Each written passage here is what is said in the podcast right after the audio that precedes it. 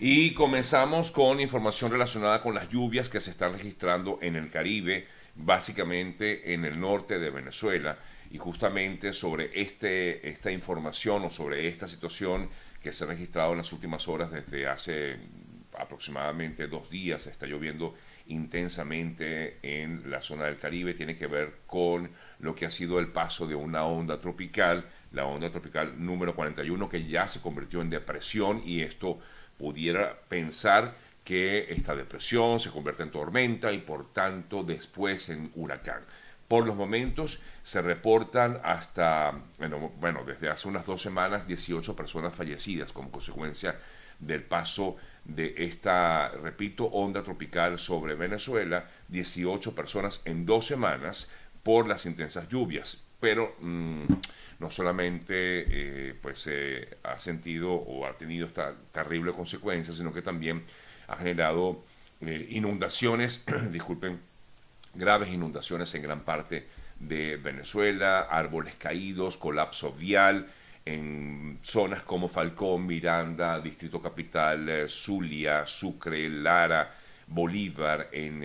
Aragua, en Carabobo, en fin, hay una situación generalizada a raíz del paso de estas lluvias, la crecida de, las, de los ríos, quebradas, ha generado inundaciones en gran parte del país, por ejemplo en Maracay, entre otras zonas, el, Limón, la corriente del río El Limón y Madre Vieja generaron desborda, em, inundaciones a raíz de que se desbordaron, entre otras zonas que ha tenido problemas seguramente ustedes que están allá en Venezuela y si están conectados conmigo van a tener un poco más de información de lo que ha ocurrido en cada una de sus localidades, pero es la noticia, digamos, eh, oficial de lo que se reporta en eh, Venezuela con respecto a esta situación de las lluvias. ¿Qué ocurre en estos momentos? Esta depresión tropical está prácticamente sobre el estado Zulia, en el norte del estado Zulia, y eh, ya no es la onda tropical, sino que como ya decía, pues digamos se intensificó,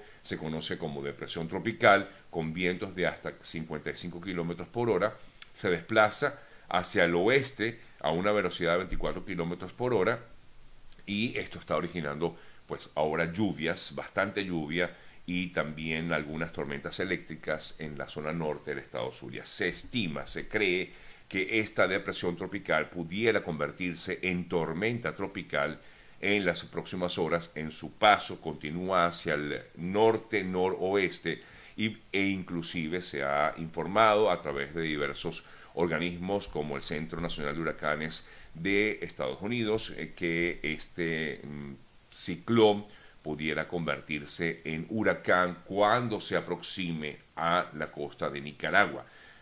inclusive el gobierno de Colombia en estos momentos emitió eh, una vigilancia, vigilancia de huracán, todo esto tiene son términos como que específicos para que eh, las personas eh, y las autoridades se preparen, pero el gobierno de Colombia mm, emitió esta vigilancia de huracán para zonas como San Andrés, o la isla de San Andrés, Providencia y la isla Santa Catalina, y se mantiene pues esta alerta entonces en la zona em, donde también pues esperan inundaciones, fuertes lluvias en las próximas horas. Y como les decía, es muy factible que esta onda,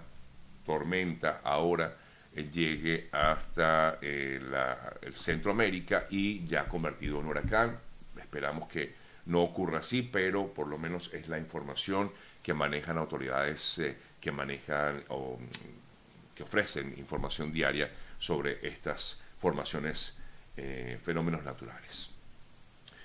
En otras informaciones, el presidente Joe Biden en el día de ayer afirmó que el régimen de Nicolás Maduro tiene mucho que hacer para que Estados Unidos alivie sus sanciones contra Venezuela. Lo comentó en el día de ayer el propio Biden en torno a una, luego de una pregunta que le hiciera un periodista acerca de si eh, existía la posibilidad de aliviar las tensiones o sanciones, perdón, eh, hacia Venezuela y él afirmó que había que hacer todavía mucho, había que trabajar mucho al respecto. Por cierto que Biden también fue consultado sobre la posibilidad de reunirse con Putin en el grupo del G20 y efectivamente dijo que estaba por verse aún si esto era factible que se reuniera con el mm, líder ruso Putin en una reunión del G20, el grupo de los 20, que se va a realizar pronto en Indonesia en torno justamente a los temas relacionados con Rusia. Las Naciones Unidas aprobaron designar un relator especial para investigar los crímenes de lesa humanidad, abuso de derechos humanos en Rusia. Esta resolución fue aprobada ayer con 17 votos a favor, mientras que hubo unas 24 abstenciones en torno a ello. El eh, proyecto tuvo 17 adhesiones, entre las que están mm, Argentina y Paraguay, mientras que tuvo seis votos en contra, postura que tomaron Bolivia, Cuba y Venezuela, entre otros, y 24 abstenciones, como decía, una opción elegida entre otros países por Brasil, México y Honduras. En todo caso, eh, lo que se estima entonces es que sea eh, aprobada, o fue aprobado, eh, fue aprobada la designación de un relator especial para investigar los abusos de derechos humanos en Rusia. Es noticia justamente de reciente que se da con respecto a la situación que se vive en Rusia en las últimas horas. Incluso estoy leyendo aquí, por ejemplo, un trabajo que presenta CNN eh, que habla acerca de combates en diversas zonas y mientras eso ocurre la moral se desploma eh, en el grupo Wagner, que sería el llamado ejército privado del gobierno de Vladimir Putin en, eh, en Rusia. Bueno, revisamos otras importantes informaciones destacadas hasta ahora. Ya fue anunciado el premio mm, Nobel de la Paz. El premio Nobel de la Paz en esta oportunidad había mucha expectativa porque incluso se llegó a hablar, se llegó a decir que hasta Zelensky pudiera ser el eh, mm, ganador de este premio Nobel de la Paz de este año, pero fue otorgado al bielorruso Alex Bialatsky y a otras organizaciones defensoras de derechos humanos eh, como eh, Memorial de Rusia y Center for Civil Liberties de Ucrania, galardonados entonces con el Premio Nobel de la Paz. Esto quiere decir que fue otorgado el Premio Nobel de la Paz 2022 a defensores de derechos humanos en estas naciones, Ucrania, Rusia y Bielorrusia. Eh, quizás no son muy conocidos los nombres, pero los laureados representan a la sociedad civil en sus países de origen, Rusia, Bielorrusia y Ucrania,